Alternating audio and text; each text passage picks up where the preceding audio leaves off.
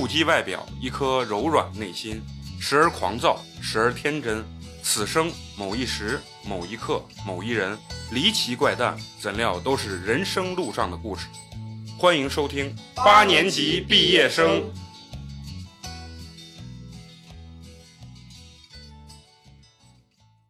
大家好，我是你们的哈佛校友美工，欢迎收听新的一期八年级毕业生。你们好吗？Nice to meet you。大家好，我是你们的嫂子。大家好，我是陈同学。大家好，我是花花。好，今天特别高兴啊，是我们四个呢给大伙儿来录节目。我就想问问你们，你们中间有没有人有留过学的？没有，没有，并没有。我操，他妈四个 low 逼 啊啊！但今天其实主要是为什么问大家这个问题呢？就是不是主要是想录咱们几个有没有去留学的事情啊？我们今天呢是请来了一个非常牛逼的嘉宾。然后现在呢，让我们这个非常牛逼的这个零零后的这个美国留学生啊，小贺给大家打个招呼，自我介绍一下。大家好，我是小何。啊，今天非常非常荣幸被我哥美工请来跟大家一起录这个节目。作为一个刚刚嗯刚刚在伯克利这个学校留一年回来的学生吧，啊，今天也非常非常高兴能跟大家分享一些自己的见闻和经历。然后就想问问你，你们现在，因为我们几个就是对伯克利唯一的了解啊，就是什么呢？王力宏，然后呃，欧阳娜娜，还有那个，还有那个王源，就是那个韩国的那个鸟叔啊，鸟对对对，鸟叔啊，对，也是这个学校。所以我们今天请的这个嘉宾呢，就是首先是美工的弟弟啊，我们俩是一个姓的，呸，一个姓的，哎，是一家人，去的是波士顿的这个伯克利。啊，现在目前正在留学，现在目前是大一的一个伯克利的呃学生，学的是钢琴，古典钢琴是吧？啊，古典钢琴。今天主要是想让我们这个小何给我们几个这个学渣呢，分享一下他这个开挂的人生啊。因为为什么呢？因为就像我们平常所熟知的这个，不管是什么哈佛啊、牛津啊这种世界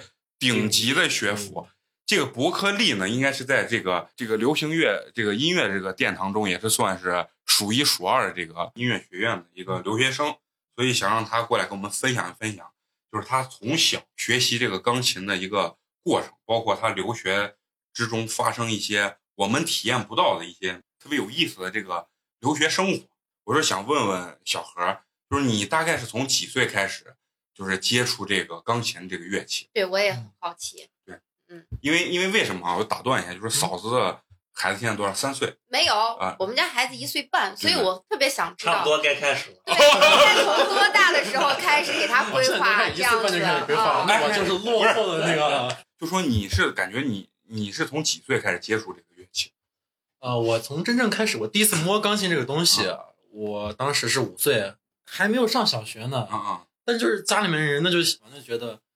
稍微学个啥才艺吧，也不是说将来要干这个，就是你得掌握一个。有人可能学下棋，有人学唱歌，有人学跳舞，有人学音乐，对吧？一技之长，然后就一个一技之长呗。就当时不是说是你有这方面的天赋，因为爸爸妈妈看，哎呀，我们家儿子这个手型太好看了，太适合学钢琴了。因为我小的时候，我妈就说带我去上大街的时候，然后说什么到以前咱们都是什么少年宫那种的，然后他想让我学舞蹈，然后学舞蹈那个老师说。那你让你家姑娘转一圈，转一圈之后，然后人家老师说你们家姑娘不适合学舞蹈，但是我看她手还可以，你要不然让她去学钢琴什么的。然后我妈当时就觉得学他妈电子琴啊，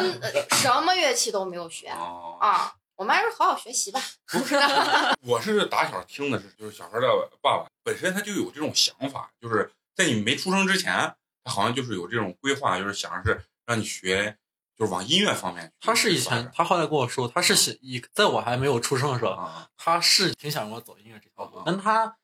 他也啥也不知道，你知道吧？他也之前没有接触过音乐。我爸妈就想着等我出生了以后，根据我到了开始入门那个年龄，看那个时候的情况，以及就是我真正入门了以后往后学个那么一段时间，看具体是个啥情况，然后在后面再定。因为一开始那么小，谁有那个勇气这就定一个这么样的路？那那那你刚开始就是说接触钢琴之后，然后你是多长时间之后你是觉得哟，就是包括你呃你爸你妈也会觉得哟这个东西好像我们家这个小贺还是有点天赋。但大概我记得是我六岁多的时候，当是一个冬天，当时在西安人家那边办了一个比赛，钢琴的一个比赛，我当时去一参加，哎，一下得了个第一名。我爸我妈一看，哎，还行啊，然后就开始给我抓的比较紧，我一下琴。那你当时，那你等于五岁开始学，六岁就学了一年，那还是有一年天赋的。你当时已经达到什么水平了？那应该就说是他是比赛是入入了入了一个年入了一个，入了一个不是，我跟你说，这个东西啊，学跟学不一样。有些嗯你看，我们现在原来我不是也做那少儿那块儿，有些家长不管是画画或者钢琴、电子琴，就是包括吉他很多东西，家长有误区，家长说：“我靠，这东西每个礼拜学一次，我回家他妈还要练吗？”就很多家长就是有这种误区，他觉得我操，我花够钱了，把孩子送那儿，每周一次，学了一年，说：“哎，老师，为什么我孩子怎么还弹不了两首歌、两首曲子？”就是很多都是这种。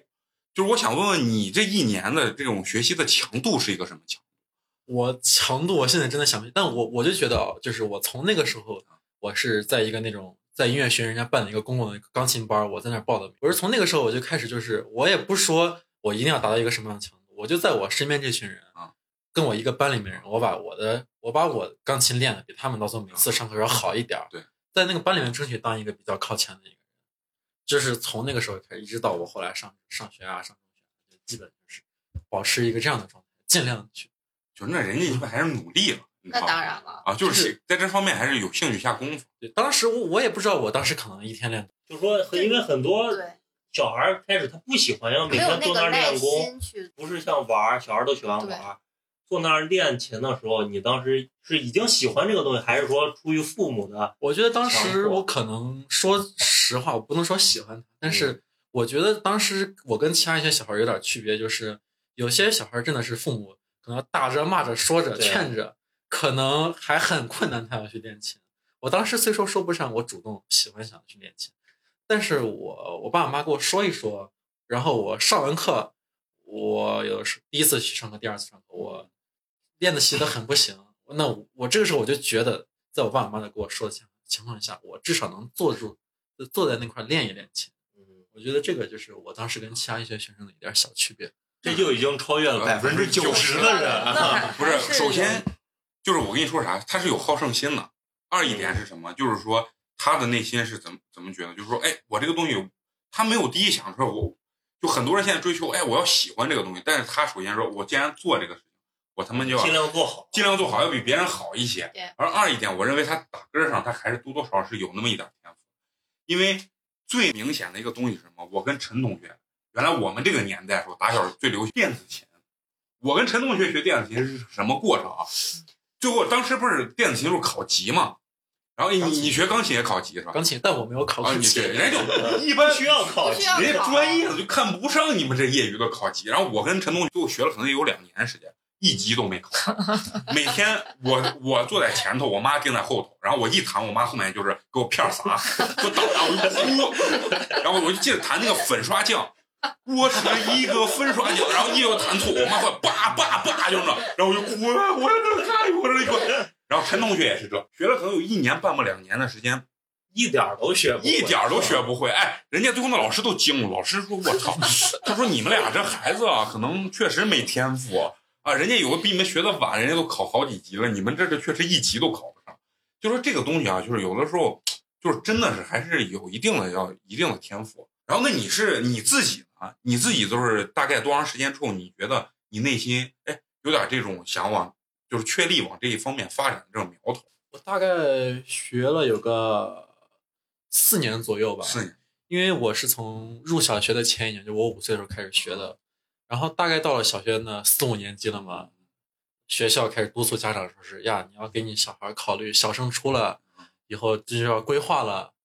然后绝大部分小孩儿那家里面就是开始让他好好好好好好好学习，补奥数、奥语，嗯，然后什么兴趣爱好啊，学那些业余兴趣爱好都给他停了，啊，好好准备小升初的考试。嗯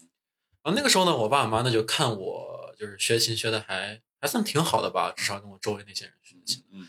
然后他们就觉得我可以去尝试，就是走专业发展这条路，啊，因为当时只是就是往初中走，对，我哪怕我初中我上了这个专业院校，我可以大学的时候还我可以再继续回到其他的综合大学。所以还有一定的选择余地。但我所以我们就是想试一试。那然后我和我家人就一致就觉得，那既然想要试一试，那就就是至少现在当成自己的专业，当成自己的主业，那就去用心的去学它，用心的去练琴。对这个这个我是啥？我必须得介绍一下，就是我叔跟我二婶两个人也都是学画画，也是从事就是走艺术这条路，所以说他们在教育方面我觉得是比较大的。然后有很多家长就是觉得啥，就包括我爸我妈的不敢这样，对他们觉得啥？哎，这个是个兴趣，你应该抓住，但是同时你千万不敢成绩有下滑，就是这种感觉。但是据我的了解啊，小何从小，尤其上小学之后学的这个钢琴，我认为他学钢琴并不像他说的这么轻描淡写。因为当然我不知道我说的对不对啊？当时就是说他上小学的时候是有一段时间，呃，他基本上是每天只上半天，然后回来之后有没有这种情况啊？就是说，就是我叔呢，他是会把学校留的这些作业或者这些一些不太重要的东西，他自己帮小贺完成，之后在黑板上给他去灌输一下，说你 OK，你你明白没有？明白之后 OK，剩下时间我们去练琴，啊，是是有这样的一个情况你。这个绝，你说这个情况不是说没有，但绝大部分时候是我不是上半天学吗？我请假半天回来。我最主要的当然就是我练琴，对吧？对。但是那小学的话，我其实那个我的正常的文化课，我也没有比其他那些学生就低，考的分数也没有比他们低，我也没从来没有落下来。我操，这有点秀啊！你你你这让我们这些啊学的也不是很好，基本 还没有特长的人，这很痛苦啊。然后那然后你还跳级，是吧？对我是你说这这我一年级没有，我一年级首先就没有上，啊我一年级在家就是在家就是人家就看不上一年级，你知道吗？而你讲，你你说说你你那个上学的什么过程？就是白天白天正常上课嘛，对，完了下午的课基本上就那些东西，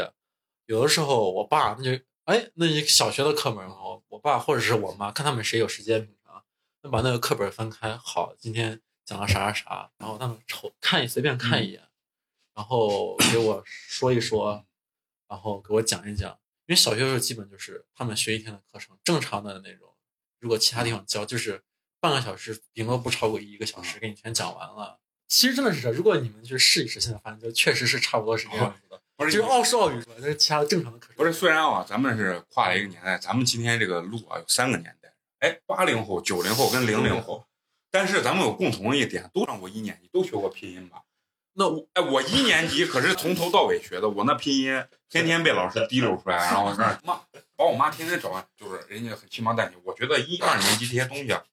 最多半个小时吧，你们去试试，你们也是可以的。但是我们也试过，是确实确实不行。确实不行。我我觉得是可啊能是有一个差别，差别就是咱们是嗯老师教的，人家是爸爸妈妈，就是通过这半个小时到一个小时，把那个就是精华的那个每天学精华的那个部分，嗯然后他肯定更了解自己儿子呀，知道什么样的方式他更容易去接受，人家用自己能接受的方式这样去灌输，当然就可以了。对我觉得你这样说的其实比较对，因为在学校的话，嗯那个老师嘛，针对的是所有学生的对同学们一个状况，那样很很笼统的在教嘛，对吧？不是你，我说嫂子这么说，就很多如果有听咱们节目的，他最后上不了这顶级学府的时候，没成功的时候，怪他爸他妈了。他说我靠，你看人家他爸他妈那，只是说是哎文化课嘛，又不是说所有的。那就是我我打小我爸我妈也教不了我，文化课都没学好，呃都没学好教不了别的。上三年级的时候，那应用题，我爸看过来，我爸给我讲讲半天，我操，我说你讲这我真的听不懂。然后我妈拉过来，我我妈就骂我，就就到这儿了。但是我认为这个跟家里，我觉得是跟教育方式是有很大关系我觉得。其实不是的，其实像这种东西啊，做教育的人来说，这种东西不用学，你到年龄自动就会了。就这就说远了，他其实不是教你知识，他只是从小培养你一个思，就是思维方式。对你像不论是拼音还是一加一等于二，你你真的不用学，你到个七十来岁，你自动就会了，所有人都会。我现在连英语的音标我都认不全。那这是另外，这不是你的母语啊，啊这是另外一回事儿了。第二个方面，想让小贺给咱们先这些吃瓜群众普及一下这个音乐方面的这个知识，主要是想让你聊聊这个钢琴，因为就我们所熟知的钢琴就是分一个古典跟流行，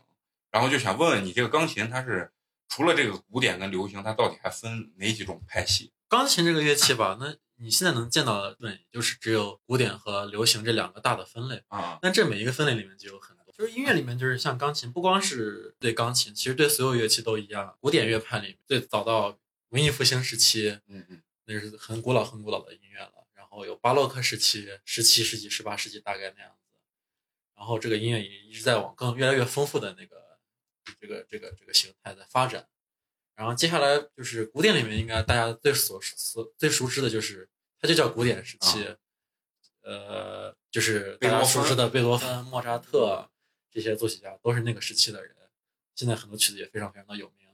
接下来就是浪漫时浪漫时期啊，是古典下来的一个时期，就是大家知道的肖邦、柴可夫斯基，他们就是那个时期的人。这这然后这个时期的这个音乐就已经突破了很多古典啊，就是甚至一直从巴洛克时期延续上的那个音乐的很多规定，各种条条框框那种规定。它之所以叫浪漫，就是它越来越来越开放了，这个音乐，它打破了很多过去的那种规矩。然后接下来到了印象派，印象派就是往更越来越打破了更多更多更多的规则了，甚至就是音乐，所谓音乐不是一直都有调性这个东西的？嗯，它印象派甚甚至到近现代派很多音乐作品，它就是叫无调性音乐，就彻底打破了所有的东西。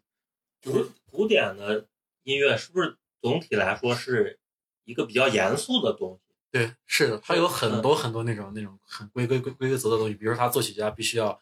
甚至他有时候精确到你这块要放一个什么什么样的音，他才能不打破咱们正正常作曲的规矩，啊，就很多都是非常押韵很多非常非常格式化的东西，特别多。哦，我听过两场音乐会，然后就是在西安音乐厅听了两场，然后两场吧，我觉得我能听，就是你听不懂人家到底是什么乐器是什么，其实咱们都知道，但是你听不懂他的什么五线的谱子呀，怎么音高音低呀，就是这种的。那也听不出来这首歌是谁，呃，这这首曲子是谁谁谁的，什么还是啊贝多芬呀，还是莫扎特呀？这说白了，对于我来说，我完全听不出来。对，都感觉都一样。对，都就是我听的时候啊，我我感觉我只能听出来，就是他所演奏的这个音乐的情绪，比如说他是欢快的、啊悲伤的，还是想给我表达爱情的，还是想给我表达，比如说生离死别的。我觉得我可能只能听出来这样子的情绪，然后感受这样子的情绪。就是大。调和小调的区别。对对但是你说到这儿，我就能想到，就是那当年那些作曲家写这些曲子，他们无非就是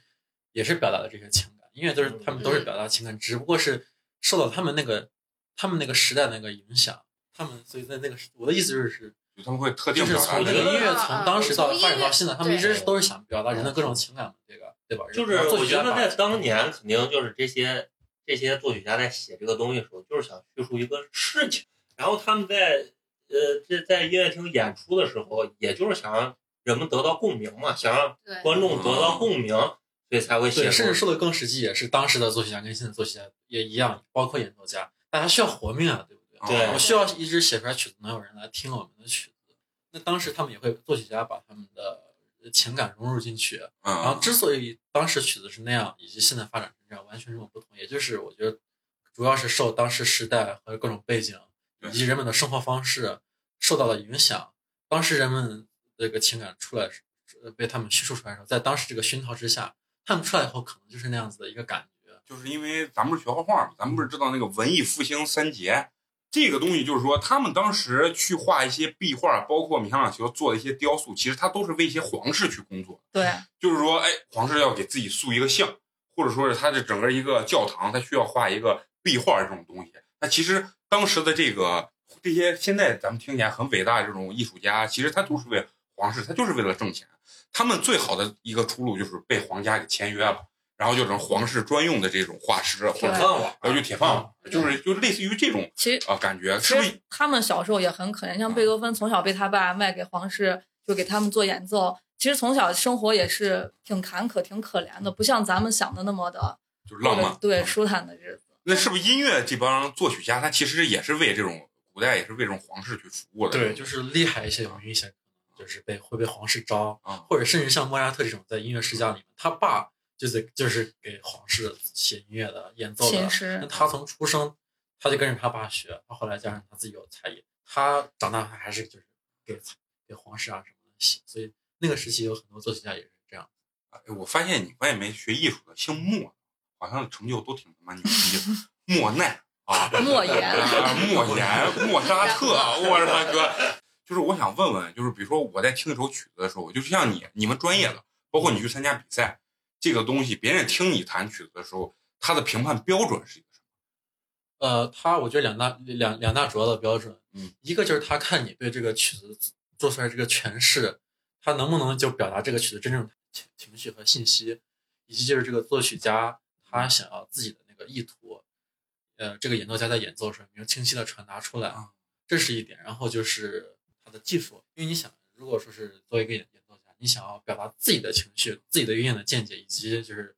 就是想要表达这个曲子本身想要传达的东西，你首先得有这个合格的这个技术，你才能才能把它发挥出来。所以就是当你想要去欣赏或者评判一个演奏家的时候，我觉得一个是看他技术，一个就是看他对这个曲子的诠释。对，全是主要是情感的这种表达方法。你看咱们看郎朗弹钢琴的时候，那个狂甩头的那个动作，就是，所以我就想问一下小何，一些比如说学钢琴学到，就说咱们就说考过十级的人，他再想往上走，或者走到你这个程度，甚至比你还要高的程度，他们主要是什么方面有着本质性的区别？大家都是在弹一首曲子，中等档次的人啊，他也能弹弹下来，弹完，就是郎朗也能把它弹下来，弹完。他们最大的区别就是这个钢琴的技术主要是在哪方面有着本质的区别？我也跟就很多那种就是像你们说的可能技术很普通的那些人交流过，我觉得就是你跟他们呃在交流上就能发现，他们他们首先对这个音乐这个东西和以及对他们自己的乐器这个理解，就跟那些弹的很好的人就完全不一样。而且他们听的时候，他们也也不行，就是他们可能分不，他们根本就分辨不出来一些弹的很好的人以及那些好在哪对是吧他们感觉完全感觉不到好在哪。这个就是说，你你可以仔细想想，就是说他们对，就是比如说类似于拿钢琴举例子，嗯就比如说技术一般的人停留在这个地方，他没办法上升了，觉得遇到瓶颈，和一般这种大师，他们对钢琴的这种，就是就拿钢琴来举例的理解，到底是有怎样的区别？比如说，你像花花，花花也学过钢琴是吧？也也会弹一点那是一个丢人的过往。不，就是说，你可以具体讲一下，就比如说，哎，他学了钢琴，他对这个钢琴到底你在你生活过程中碰见这些人，他对钢琴的理解，你觉得他的误差，或者说是他没办法提升的最主要的原因是什么？就对这个钢琴的这个理解，钢琴是不是总体来说应该属于很难的一个，入门儿是很容简单易的，因为很简它单。对早人没发嗦拉西就摆在那儿嘛，对对钢琴算是乐器里面入门算最容易最容易的乐器。用一个我自己的例子来说，我弹琴，我学了五年，我学了五年琴之后，大概我学了五年琴之后，我第一次接触莫扎特的曲子，然后我一看那个莫扎特曲子，他他的谱子，你知道吧？嗯，它那上面音符也就那么多，他也没有说我我可以把它也比较容易的吧能弹下来。嗯，我当时在想，我觉得是哇，这个莫扎特的曲子也没有那么难呀，莫扎特也没有想象那么伟大呀。但是我再学了五年琴之后，我再反反返回头来，我再看莫扎特的曲子，那每一个就是简单的音符里，它有更多的内容。就是当没有到达那个地步的时候，你是就是看不出来，但是音符里面每一个你到底应该去怎么处理。它虽说音符很简单，但是有的音符它可能需要你用那个更尖锐一点音色来处理它，有的音符你就需要非常非常柔和甜美的去把它演奏出来，有的音符可能你就要强一点，要弱一点，有的地方你要快一点，慢一点。它这样，它每一个细微的变化都能表，就能传达出来不同的意思和那个情。还有就很多莫扎特自己想要需要，他就是那个时代的很多，就是莫扎特这个时代很多他作曲家想要传达的意图，他不会像现在的比如说流行乐或者是或者是后来像浪漫呀时期，他有的时候会甚至拿字儿给你标出来，比如这个地方你要什么抒情的 轻柔，他那个时候是隐藏在这些简简单单的音符里面，他隐藏的非常非常的到位啊，嗯。就是可能就是这艺术类的啊，就是包括不管是画画或者是那个学钢琴啊、学音乐，它可能到一定程度，它的这个技术性，它可能不一定。就比如说一个曲子，你能弹出来，我也能弹出来。然后，但是可能更往深层次走，就是你对这个音乐本身这个东西的理解。对，尤其是啊你感情的，你对这个感情的投入和你的怎样渲染这个感情对，就很重要。是就像我刚刚说，就是学五年后可能看这曲子就是一堆音符，然后你学的更更更深的时候，你返回来看这里面有他的感情，他要传达的东西就是这样。比如像咱们学员学画画的时候，嗯老师老会告诉你，一定要眼高手低。对。然后就说你要能看到美的东西，你的手才能去往上跟。如果你都发现不了，或者是你都达不到这个审美的情况下，你的手肯定是达不到你这个啊、呃就是说更高的这个层次。其实艺术是相通的嘛。对，有时候你看咱咱们看一些舞蹈比赛，就底下做的评委就会根据舞台上跳舞，就舞蹈员跳的舞，他他能根据这个舞蹈，他能讲述出来一个故事。但我感觉像普通人或者不懂的人看，就是跳了一个舞，就是哎呀，这个叉劈的真好。嗯对对对然后完了后，我他妈第一回听呃小贺那什么弹琴，然后你知道我第一感觉，操，手他妈真快，我操，哒哒哒哒哒哒，然后完了后，我操，我说哎呦我操，这手真长，这这个键跟这个键离这么远，一下就够着，我他妈就能看到这个层次上，你知道，其他的你就看不出来。然后咱们让小贺呢，除了给咱普及一下这个就是音乐知识之外呢，其实我最想跟他聊呃聊一聊，包括嫂子来之前，包括这个陈同学跟花花也即将现在已经预备着准备生小孩，是吧？大家可能多多少少，不管是你从呃美术方面呀、还是音乐方面，你你们都肯定想让孩子有有具有一些这种艺术情操或者艺术细胞这种东西。所以我就想让小贺给咱们讲一讲，就是说他真实的，就是说从你开始学钢琴一直到现在，你整个一个最终你考上伯克利这个一个学习的一个整个这十年的一个过程。我基本我上学的话，小学时候很多时候就是我正常早上起床上学的一个时间，跟其他学生没有什么区别，嗯区别都是从中午十二点钟放学之后。对，我中午回家，回到家后很正常的吃完午吃完午饭，然后进行一个午休。下午我最主要的事情就是练琴。对，呃，在这个练琴过程中呢，主要是我爸会花他很大一部分时间，他陪我一起练。一个是我自己练可能太枯燥了，嗯，然后作为我那个年龄段的那个孩子，很多人也没有什么毅力和坚持心，他的存在就帮助我，一个是坚持，一个是更有效率的练琴。就说更有效率的去练琴是什么意思呢？就是就是打 说的是跟我说的要跟我要说完全不沾边儿。更有效率呃练琴是什么意思？就是我们肯定是当时要嗯经常去上那种钢琴的课，对吧？会有专业的老师给我们教。对。但是就是你想那个那个年龄的那个孩子，一个是毅力不行，一个是他的可能集注意力集中他也没有那么好。比如说在想练琴偷个懒儿，我小时候也有过这。假如说如果大人只是说带在旁边，或者说他就逼你一定要练够十年琴，那很多孩子会是什么样子？就是那我就做个样子，我就在上面，我就在上面随便练呗。我爸他的他就有一个跟其他家长说不一样，他会记下来一些我老师说的东西啊，然后我练琴时他经常会督促我。他比如说他看到哦，感觉好像我这练的好像跟老师要求不太一样了，就说你这个跟老老师练的不太一样了。我觉得这是他就是帮助特别等特别于是他陪着你，其实从小到大一直在陪着你，他也跟着一块儿学学琴。那没有，他上课他并不是真的就开始学啊怎么弹钢琴，他记下来是啥？他记下来，比如说老师说，啊，你这个手型，你这个地方手型不对，你这手太太平了。啊我爸记住这句话，啊啊！呃他记住这句话的意思，他会去后，比如说看，哦，我这块手太平了，让我你没有按照老师说的做。他并不是说真的是说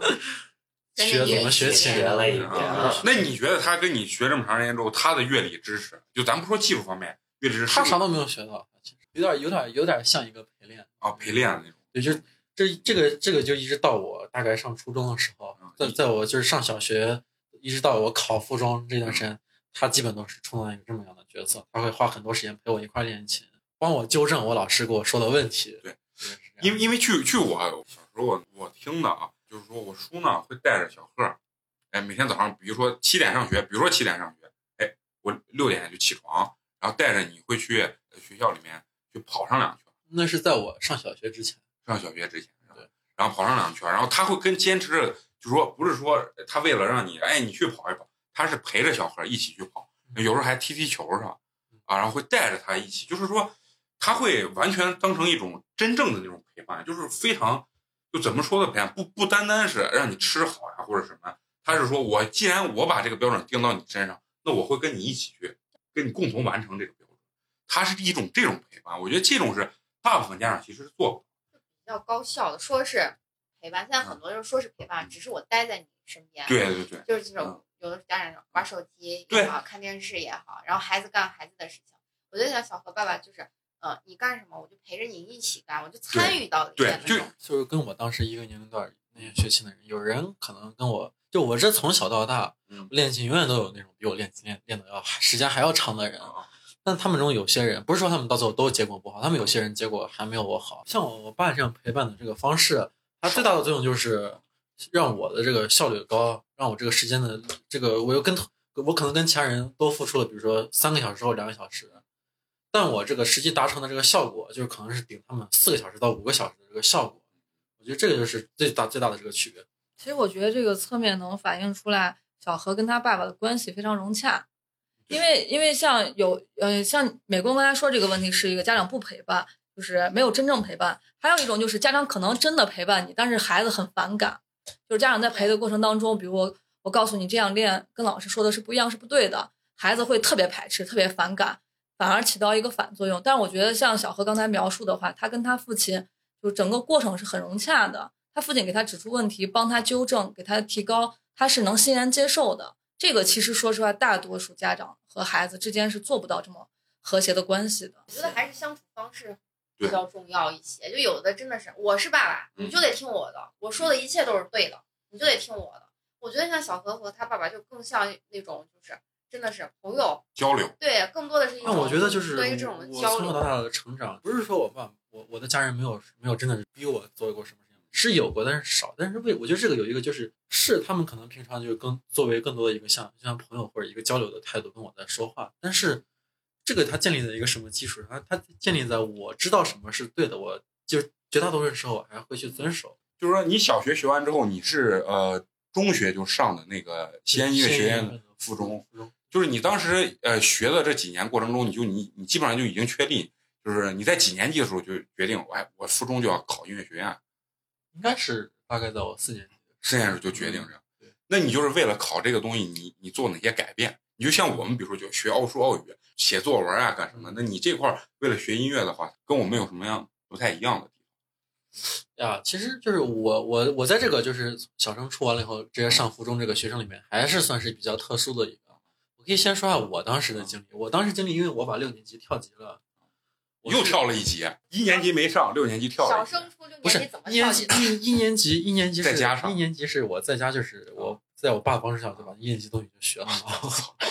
然后，然后我知道，然后我一年一年级不是说没有没有等，那一年那一是等年时间是等缓了啊对啊那年时间还了，就是你一共在小学呀就待了四年，对吧？？其实他是啥？就是我当时六年级跳级啊了，就五年级那一年我也没有太去学校，我当时是主要是在家，就是练琴会比之前更多一些。然后还有一个就是要补一下考，当时考音乐学校有一有一堆乐理知识呀、啥的，当时要考，就是不光是弹琴，就是很多跟音乐方面有关的知识要学。然后我一个是我一那一年一方面是补这个知识，然后一方面就是多练练琴，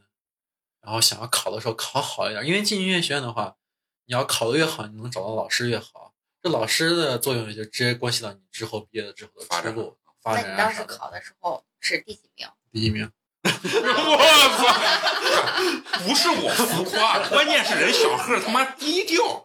你说就咱今儿请人家牛不牛？哎，那你你考呃那个附中的时候，你们考一些什么样的科目内容？首先要考专业，这不用说了。对，就钢琴。嗯对，就是你要报考什么专业，你就你就考什么。你们是现场就是有底下有评委老师现场去弹，对对哦，就是那样子。然后会给你打分儿。那你当时弹他他考试的话，你大概这个演演奏的这个时长是多长？我们当时是就是我跟你这么说嘛，我啊们三首曲子嘛，第一轮就是一首练习曲，就专门就是基本上展现你的技术基功嘛，础功嘛基本就一到两分钟一首曲子。啊然后呢，一首奏鸣曲的一个乐章，基本上就是你弹完一个乐章就是顶多十分钟左右。完了以后还有一个自选乐曲，自选乐曲就是你随便弹啥都可以，啊，随便但是绝大部分人就会就选一首，就是叫什么叙事曲啊、协谑曲啊，很多反正很多曲目类别。然后这些曲子如果它就是让你全弹完的话，大概就是每个人在二十多二十到二十五分钟左右。但是就是音乐学院的考试的话，它基本是有一个叫停，就是老师觉得你啊 OK 了。可以我了解他了。我了解你这一方面的实力好，行行，弹下一首吧。就老师会这么说，哦我给你学下老师，可以了，可以了，弹下一首吧，就这样子。啊，就是很很像你看没有？就就其实也很咱选秀节目。好了好了好了，我大概知道了，咱们下一步就其实就就就就是也很随意，老师就啊是大概每个人就谈十几分钟吧，就结束了对，就就就这是一轮，啊，这是一轮，然后有有两轮有两。啊，然后那第二第二轮呢，主要是考一些什么？第二第二轮还是就是就考考纯考专业方面分两轮，第一轮和第二轮题目好像是不一样的。对。然后除了这个专业考试以外，嗯有专门的就是考乐理的啊，视唱练，对，有笔试，嗯然后有视唱练耳，啊就是然后这是音乐跟音乐有关的。然后进音乐学院附中还要考文化课，不过这个文化课就很简单，很简单。对，就是哎，那你们呃，就是考试的时候这块儿，需不需要穿上那种什么专门弹钢琴的衣服，穿个什么，打个领结？我当时基本就是，反正我当时考的时候啊，考上的那些人啊，大部分都是考试的时候穿的比较好的、比较正式的啊西装革履的演出服。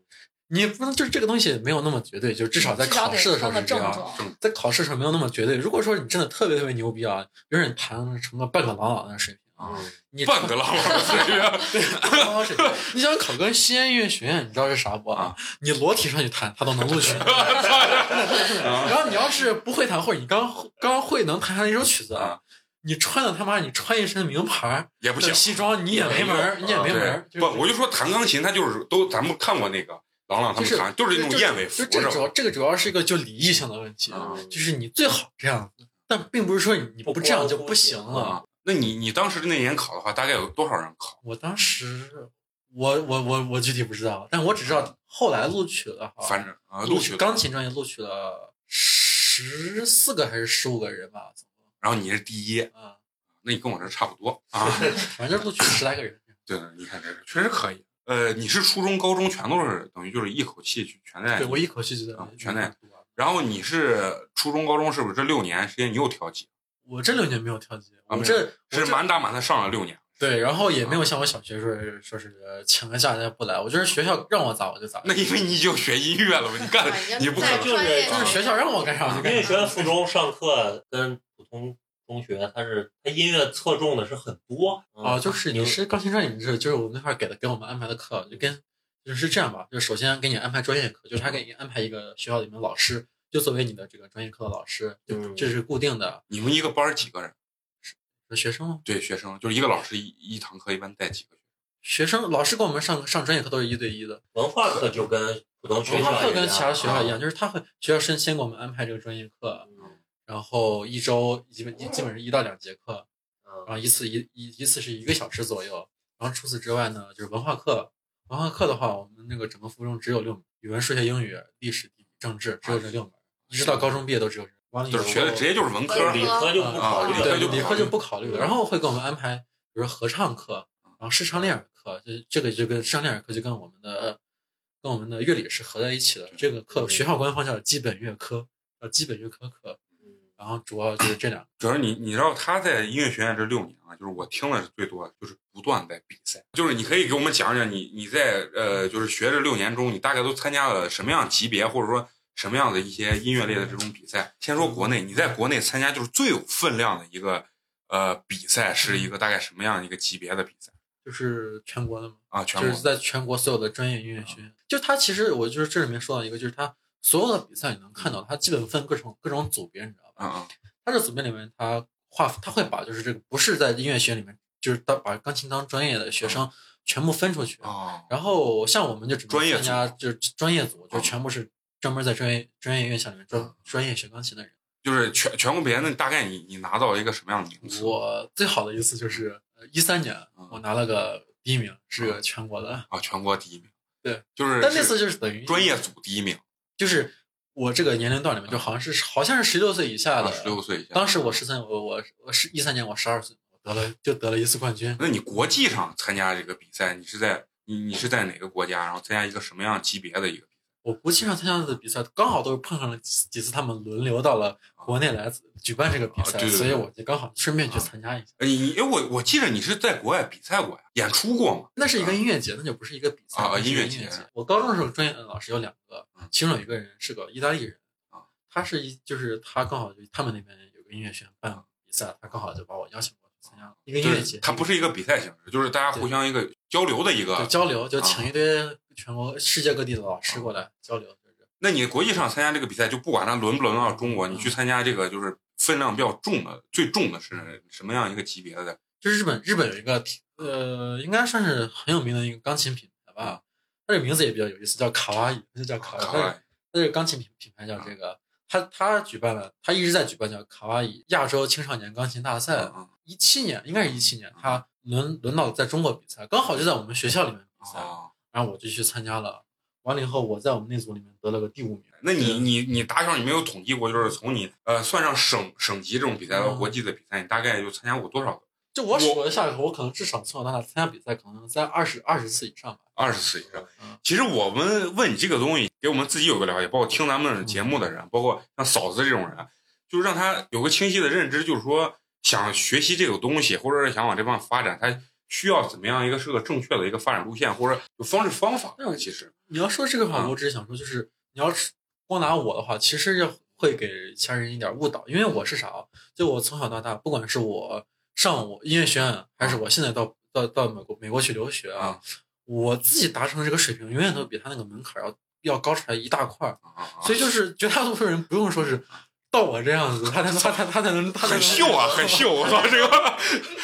这个话说的相当。因为那说明还是有天赋在。对对，是有我我我是觉得啥我觉得天赋这个绝逼不可否认。咱们即将，因为咱们这个年龄段可能接触到我们即将会有自己的孩子这个这个状态下，说其实还是这个孩子自身和家长的付出是我认为是最重要的。对，首先说他也说过，他爸给他最大的这个好处是什么？让他在中途没有放弃这件事。他你你中间学习这个过程中有没有就很崩溃、很想放弃的时候？有啊，有很多时候都是这样啊。是是是是是为什么？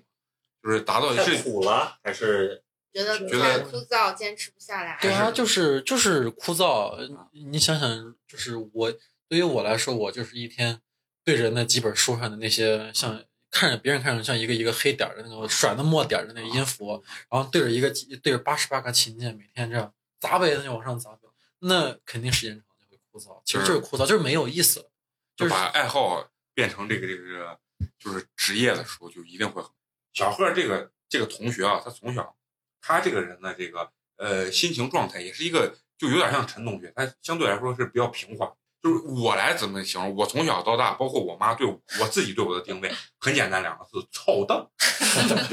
就很简单，就是莫名的操蛋，真的就是有的时候，哎呀，操蛋完以后自己也觉得不对。但是我觉得小贺这个脾气，他也是跟陈同学一样很慢，然后包括很多东西他能听进去。我来的时候，我跟小贺在车上聊，说我们那儿有个嫂子，就想问问你，因为他孩子现在一岁半，想问问你，就是说什么时候学钢琴，比较什么时候合适？开始？多大开始你觉得接触钢琴比较合适？然后他如果刚开始学的时候，应该从什么方面学？注意一些？对，就是像我跟你说，我们家孩子现在一岁半的性格是什么？就是挺浮躁。就说白了，我觉得挺像美工现在就是啊咋咋呼呼的那一种。什么叫这儿？我是 外表不羁，一颗柔软内心？啊对对，好，就是呃，我为什么觉得是想让他学音乐？我觉得学音乐啊，包括学艺术，我能让他静下心来，尤尤其是男孩子啊，我觉得就是让他去静下心来去做一件事情的话，我觉得挺好的。对于男孩子来说挺好，所以我就想问一下小何，这多大？你觉得你五岁开始学是一个正好的年龄，还是觉得再小一点开始接触这个东西会更好？包括去选择适合孩子的乐器是怎么去选择？我我觉得吧，就是接触这个钢琴的话，在上小学之前吧，或者是就是上小学的那那那几年里面，大概就是六岁左右，比如说五岁多、六岁，甚至到七岁，我觉得这个这个年龄段都不晚都不晚，都不晚。我我在机构里面做的时候，有好多那个就是说，呃，家长让小孩去学钢琴，然后呢，那个老师就会给他说，哎，你你这个东西，呃，钢琴是比较难学的，可能这个孩子学了一两年的时间，连一首曲子都弹不出来，家长很急，但是老师会给他说的是，钢琴就是这么学，前面孩子就是弹不了曲子，但是可能要学很长时间之后，他才能开始弹曲弹呃曲子。就虽说钢琴已经是算是入门最简单的乐器了，那你要真要想上手能弹出来一首什么曲子啊，还是很难，就是前期特别特别枯燥，你要用很长很长时间，你呢才能把是就是才能真正能完整的弹一首曲子。所以我觉得那些老师说的也没有什么问题。我当时是入门比其他人稍微快了一些，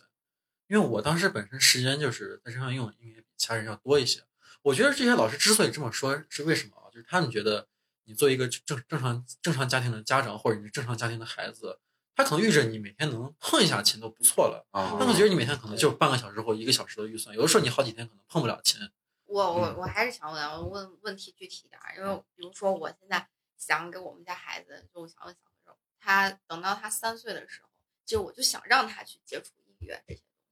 三岁左右，你觉得早吗？我觉得都早早，我觉得早。因 为早你不是不是接触音乐，是因为小三岁小孩的手，他的肌腱还没有完全长对得我是成熟我我是想的是在三岁的时候，我就让他，比如说我我就跟我老 听美工唱唱歌。我就跟我老公一直在说，我说我我还挺有执念，是想让我们家小孩去学大提琴的。就是好的呀。啊，我就想让他去学大提琴，就是我可能三岁，我不是让他去专业的去报班儿呀，去开始上这个，我就是比如说我会在家放一放，就是大提琴的音乐呀，先给对这个他灌那几耳。岁都不早。你给他多听听这个其实没有任何问题。嗯而且你说到大提琴，我就想说，你现在能去大提琴啊，真的比、比我爸妈当时要聪明。我说的是真的话，就是嗯学钢琴啊，钢琴的人数啊，太学的人数太多了可能是其他乐器加起来的人都没有学钢琴人多，嗯所以钢琴竞争太大了。然后什么像小提琴啊，这也不行，就是也是竞争也是挺大的。嗯就是你知道大提琴是个啥不啊？就大提琴它这个乐器也很丰富，就是你单独你要把它做一个专业，完全没有问题。你不像有人，比如说学学个什么三角铁，那就哎真的就是真的就是有的时候乐队里面啊，有时候就需要一个三角铁，你知道吗？就是那个或者是一个响鼓，就是拍那种东西，你不可不可能当一个专业，但是大提琴你完完全够当一个专业，而且大提琴有个什么优点啊？你如果敢进专业院校的话，你就是一个非常非常非常吃香的一个专业。就为啥啊？一个专业人数不多，然后就是我们就所以所有音乐学院里面会组组建那个乐团嘛，你知道吧？嗯，对，有的时候小到那种室内乐团，就比如说四五个人或者三四个人的乐团，大到几十个人的乐团。你想想啊，假如说小提琴啊，可能一个年级，比如说有五十五十个人学，大提琴就十个人学，那个时候你是不是最抢手？你到哪儿都有一堆人找你，因为这个专业就是吃香，就。是吃香的一个专业机业。会比较多。对，我也不知道为什么，我就对大提琴就是特别有执念，就是我就所以我就特别想让我们家小孩去学这个，而且我觉得男孩子学这个乐器还也挺帅的，就我觉得跟钢琴王子的感觉一样，对就是学个大提琴也是很帅那。你没想着学个唢呐，支持一下民乐？学唢呐，你知道是咋吧？我说的我我我有一些经历。学唢呐啊，就是也是一个比较吃香的，因为民乐团里面也比较缺唢呐。是吧？然后唢呐也可以当自己一个专业，它专业性也很强。但是唢呐这个就损就是损人利己，你知道它怎么损人？就是我们那个楼啊，以前四层也是专门给给练乐器设计那种隔音的满板都贴满了啊。我们的教学楼这么长，你知道吧？它在最这边的一个一楼这个琴房在最靠边的一个琴房练，关上窗户关上门，我们在最这边的楼顶啊。关上窗户，关上门，听了一清二楚。他敢一练琴啊，别人都两成，对，就是这。而且有的时候刚一进我们那个西安乐学院大门啊，就能听到他在里面那个楼上在练琴，真的是把人能吵到自闭了。我跟你讲，而且唢呐你看实用性也高，红白喜事儿什么都要要。谁接？就是我要继续说，就是比如说，我现在想让孩子去学这个乐器，就是我现在就开始给他灌输，比如说想学大提琴，我就开始给他灌输大提琴，让他多听听大提琴的音乐啊、嗯这样子的。然后你觉得像这个乐器的话，等到他多大，我开始给他报什么样子的类型的这种乐器班儿？就是外面我随便去找一家，就是有这个乐器可以教他的呢，还是你觉得需要他有一些，比如说他的专业的资质呀什么的，会让他学得更好一些？就是什么样的年纪选择什么样子的班？我觉得大提琴的话，可能比钢琴稍微晚个晚个一两年，因为大提琴它比较大，它就算最小最小的琴，你要是就是孩子可能四五岁，哦可能拿起来还有点费劲嗯。而且大提琴那个可能说就是你有一个叫把位的问题，就是嗯你左手要在那个琴线上按不同的位置来音，那个那个跨度啊，就是有些小孩儿真的是够不到的，就是不像钢琴，他就每一个都隔这么多，他那个够不到就是够不到，真的是不行。然后大提琴，我觉得就是你要报班儿入门学乐器的话，你不用说提前在给他报班儿之前就就让他先学一堆知识，啊就是外面那些呃，比如像音乐学院啊、百思琴行就比较大的琴行里面办的这种班儿，你去报，你说我要我要学让我孩子学大提琴，然后零基础，他们就会开始给你先从这方面教起，然后教的这方面乐理知识呢，也是比较针对大提琴的，我觉得这样也比较高效，也比较有用。就到六六岁七岁学会更合适一些，而且他们那个年龄段呀，就是手呀、大小呀也会更合适一些，是吧？嗯，那对，我是这样觉得。就是我其实我还有一个特别好奇的一点，就是比如说，其实学音乐是很很费钱的，真的是，嗯就是不管是报班儿也好，还是买乐器也好，真的是很费钱的。就是你家里面就是像爸妈，就是平时就是谁主要负责工作，去给你赚钱，去让你去学音乐。就他爸都全程陪了，还能去学？我我上小学的，我在基本在附中之前，我爸嗯基本都在家陪我，那就我妈呗。反正就是两个人肯定是会有一个人去牺牲。是不是你上了附中之后开销会稍微小一点？因为学校老师会，对，就是上上了附中后，开销就明显就少了很多不用专专门请老师，因为好一些你们的老师已经是很很专业的在咱们这儿很专业的了。对啊，哦就是像我我们现在音乐学院老师，就是算钢琴这些钢钢琴老师啊，就是你要开始考学，你还不是这个学校的学生，一个小时课一千块钱，嗯，我操，一千块，但但我当时是三百块钱。上了附中后，他给你分配一个老师，只只会比以前的老师可能水平更好，不会更差。然后你还上课，永远就是这个不用交交的学费里面都包括了这个，就不用啊我觉得那。还上，如果真是想走这个路子的对，而而而而且啊，就是说，咱有个误区是啥？你看他从小去，你你第一刚开始接触钢琴的时候，你报的那个呃班儿就是音乐学院里面的老师，音乐学院里面办啊对办的，而且他上从小上就是音乐学院里面老师，而且并且是一对一的当时不是一对一，当时是一个班里面有将近十个人，啊，十个人。一个老师。最开始就上的也是音乐学院办的，对，我知道大班对真的就是零基础，你要开始入门的话，就没有必要一对一，你就大班一群人在一块儿给你上就。就是就是，所以说这个东西就是你看在哪儿学都可以。好了，咱们这一期呢时间也差不多了，咱们这一期先聊到这儿。下一期的话，我们会接着今天和小贺继续分享他在美国留学的故事。最后呢，还是要说一下我们的这个互动方式，关注我们的公众微信号“八年级毕业生”。嗯，最后呢，我们在结尾会带来一首小贺亲自弹的这个钢琴曲，大家可以欣赏。再见，下期见。再见。